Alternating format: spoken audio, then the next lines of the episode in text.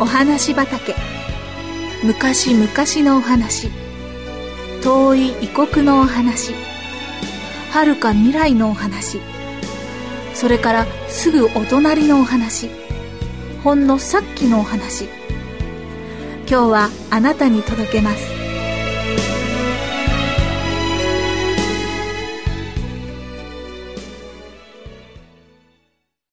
お留守番。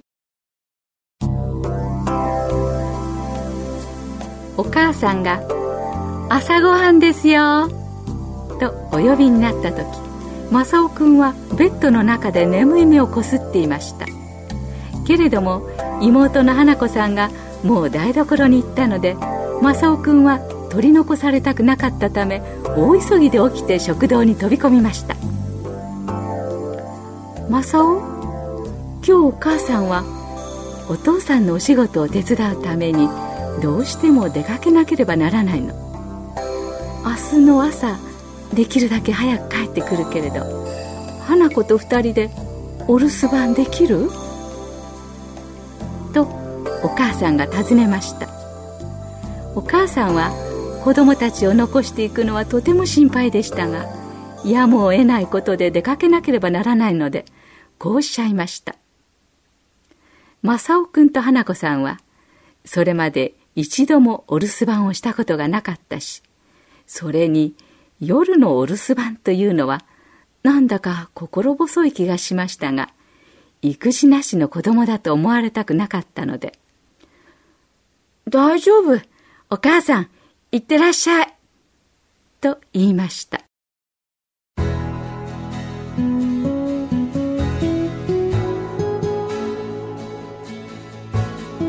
やがてお父さんとお母さんが出かけられてお家の中は急にシーンとしたようでした。でも2人は寂しがらないで仲良く遊びました。お昼も夕方もお母さんが作ってくださったご飯をおいしく食べました。そして夜になった時正雄君と花子さんはお母さんやお父さんに言われた通りに戸締まりをして家の中の明かりをほとんど消して寝る支度をしました。それから2人はひざまずいてイエス様に今夜も守ってくださるように無事にお留守番ができるようにとお祈りしました。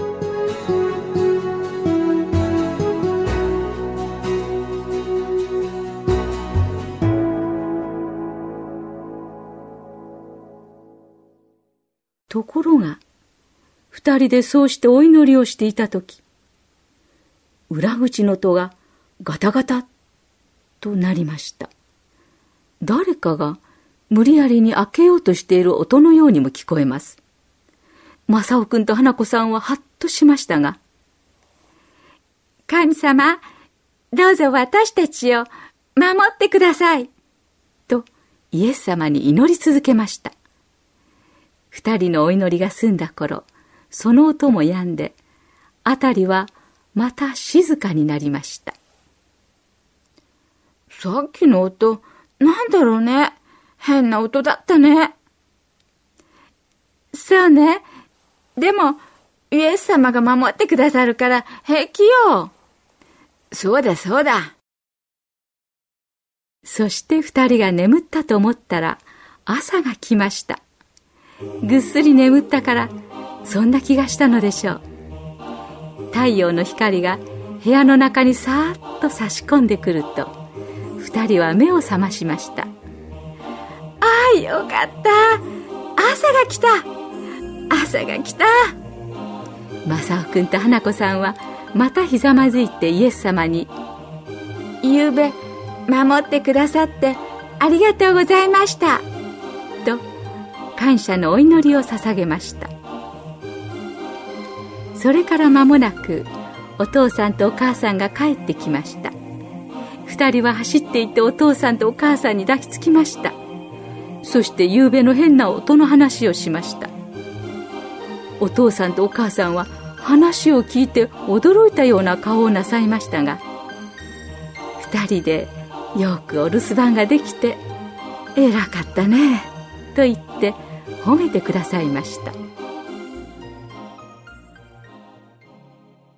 そのあくる日その日は教会へ行く日なのでみんなが朝ごはんを早く済ませてきれいなお洋服に着替えているとトントンと裏戸を叩く音がしますお父さんが戸を開けるとそこに古い洋服を着たひげだらけの男の人が立っているではありませんか。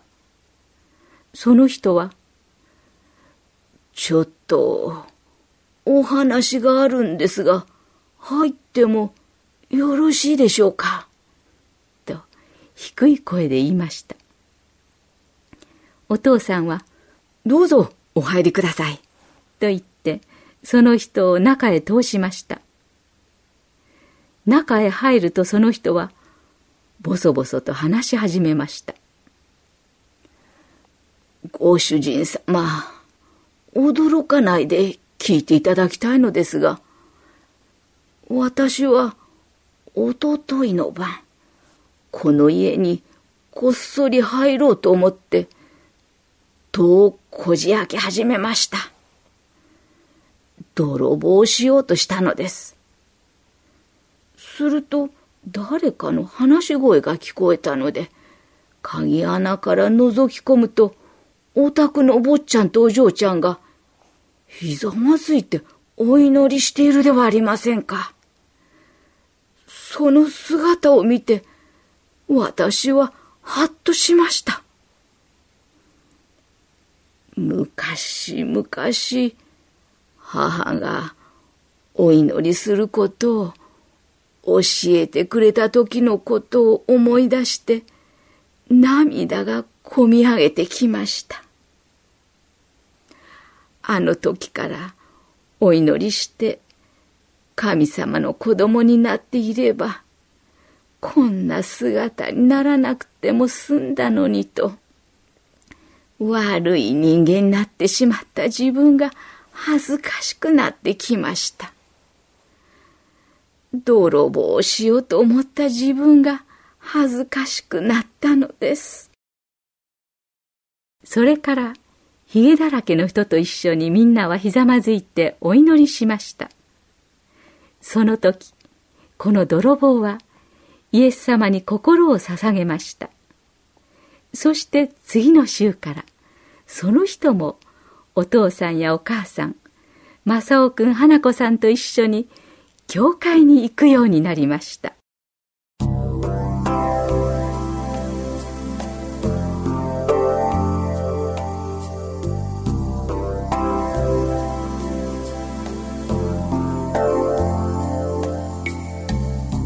イエス様は正雄くんや花子さんのお祈りを聞いてすべての危険から2人を守ってくださったと同時に心から悪かったと思った泥棒を許してくださって清い心の持ち主にしてくださったのです。